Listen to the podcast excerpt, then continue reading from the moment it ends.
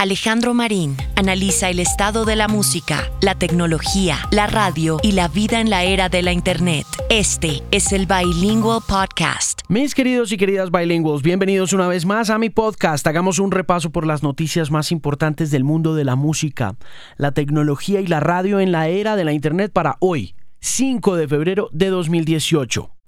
La semana comienza con la presentación de Justin Timberlake en el show de medio tiempo del Super Bowl 52. El partido entre los New England Patriots y los Philadelphia Eagles terminó con la sorprendente victoria de los Eagles sobre el poderoso equipo de Tom Brady 41 a 33. La presentación de Timberlake es la tercera de su carrera en el importante evento deportivo que vieron más de 106 millones de personas en Estados Unidos.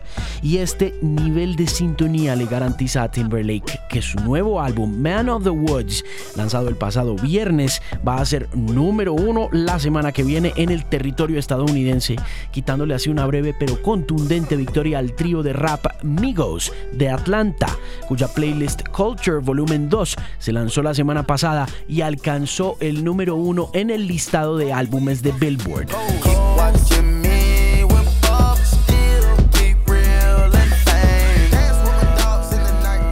Otro que está celebrando en el mundo de los números es Drake, cuya canción God's Plan cerró la semana con 68 millones de reproducciones on demand en Estados Unidos el pasado 25 de enero.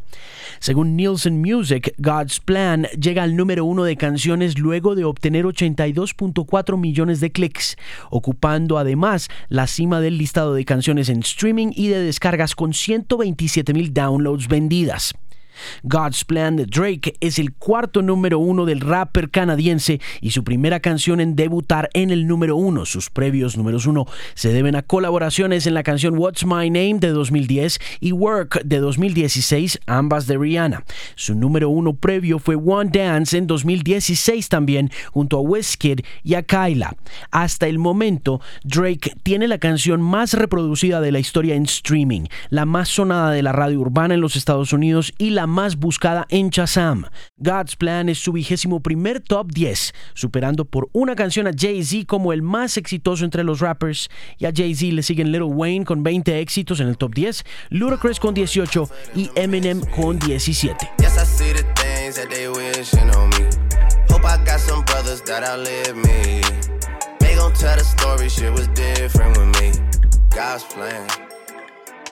Una noticia de rock. El biógrafo de ACDC, Murray Engelhart, afirmó en una publicación en Facebook que la banda australiana continuará tocando en vivo con Axel Rose como frontman. Speculate all you want, escribió Engelhart, but I've said it before and I'll say it again. ACDC will continue with Axel on vocals, new album, touring, the whole nine yards. What was a massive gamble by Angus turned out to be an equally enormous triumph that has set the scene for the future. Especulen lo que quieran, pero lo he dicho antes y lo diré nuevamente. ACDC girará con Axel en las voces. Nuevo álbum, nueva gira, absolutamente todo. Lo que fue una gran apuesta por Angus terminó siendo un logro igualmente enorme que ha dibujado esta escena para el futuro. Eso es lo que dice Murray Engelhardt, biógrafo de ACDC, que continuarán de gira, que continuarán grabando y que el cantante nuevo es W. Axel Rose de Guns N' Roses.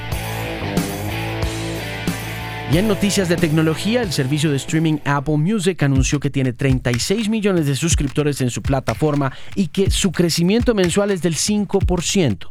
Apple Music se convierte en el contrincante más potente de Spotify en la carrera por el streaming de pago. La empresa sueca cuenta con 70 millones de suscriptores y 140 millones de usuarios gratuitos, pero Apple cuenta con los teléfonos, las tabletas y los computadores personales que incluyen todos Apple Music disponible para su compra.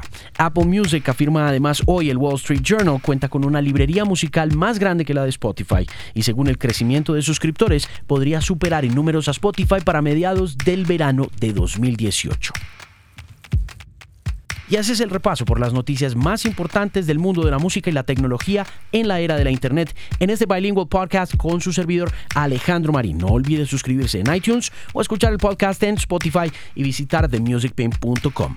Una voz confiable en la música.